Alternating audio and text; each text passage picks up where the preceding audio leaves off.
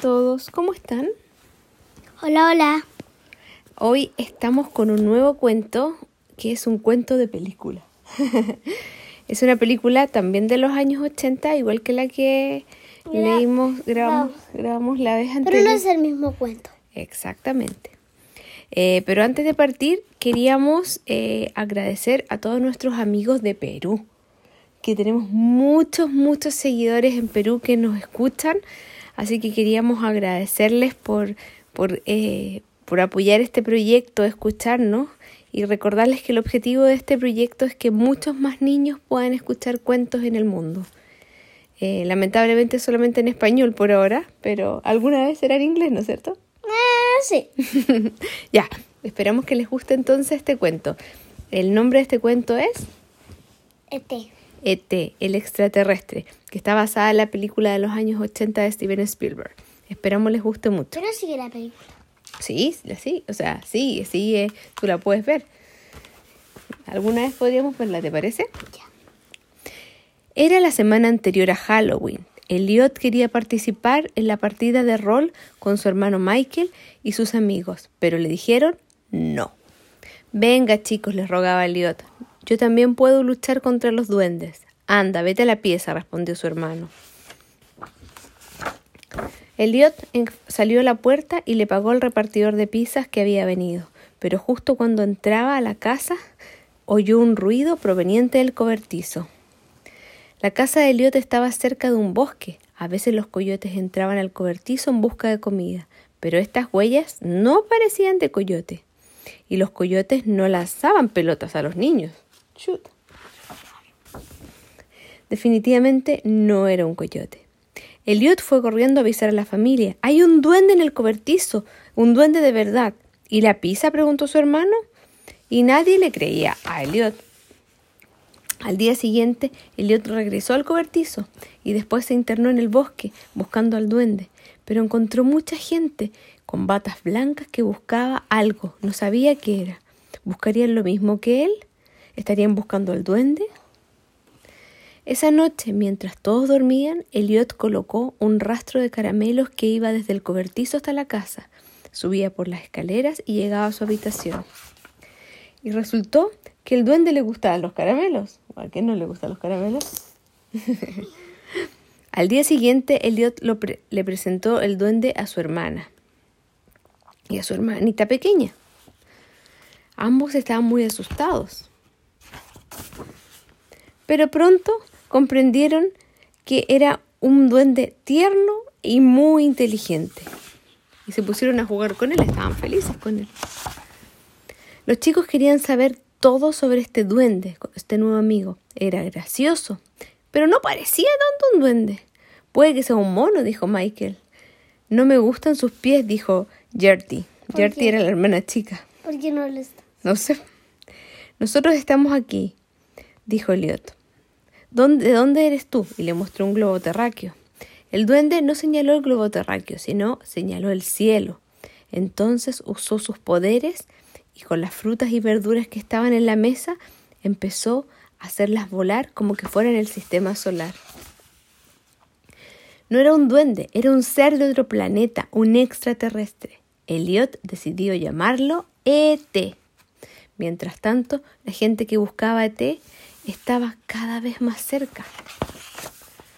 A la mañana siguiente los chicos fueron al colegio. Cuando su mamá escuchó que se marchaba, escuchó un ruido en el armario y al abrirlo solo vio peluches. Se escondió muy bien ET. ET tenía la casa para él solo, la mamá ya se había ido a trabajar y decidió explorarla. ¿Junto con quién? Su amigo. Con su amigo. Ellos tenían un perrito, se hicieron muy amigos. Abrieron el refri, el refrigerador, encontraron juguetes, vieron tele, eh, llamaron por teléfono, pescaron los diarios y ET empezó a agarrar muchas cosas, aparatos electrónicos, una juguera, una calculadora, una picadora, enchufes, para poder hacer algo. Quizás qué quería hacer. Cuando Yeti volvió del colegio, le enseñó a T el abecedario. Y él respondió, E-T. Dijo Yeti era la hermana menor de Elliot. eh, dijo, wow, está, estoy enseñándole a leer. Se disfrazó con ET, lo pasaron súper bien. Y ahí estaban todos los objetos que ET necesitaba y los metió en una caja porque quería hacer algo. Pero de repente en esa caja había una cuchilla y Elliot se cortó el dedo. Pero ET, con su magia y su poder, le sanó rápidamente la herida. Entonces ET le enseñó a Elliot y Gertie un dibujo de lo que quería construir. Parecía un radio y el y ET decía mi casa. Tal vez lo que quería era una radio para conectarse con su casa. ET estuvo trabajando en su radio toda la noche, mientras tanto los científicos seguían buscándolo. ET quería que su familia le encontrase para volver a casa con ellos, pero tenía que darse prisa. La tierra le estaba afectando, estaba empezando a sentirse enfermo. Tal vez porque no respiraba muy bien, no sé. Al día siguiente celebraron Halloween. Era el momento perfecto para llevar a ET al bosque, donde podría mandar una señal clara desde su casa. A su casa, perdón. Michael y Elliot, decidieron que T sería pasar por Gertie. Le pusieron una sábana y salieron a pedir dulces. Salieron a pedir dulces y nadie sospechaba nada. Y ET decía, oh, algunos disfraces incluso se parecen a la gente que vive en mi planeta. ET y Elliot fueron dejando, eh, fueron dejando atrás a los demás y se adentraron en el bosque. Justo cuando iban a caer en un precipicio, ET ocupó sus poderes e hizo que la bicicleta volara hasta el cielo.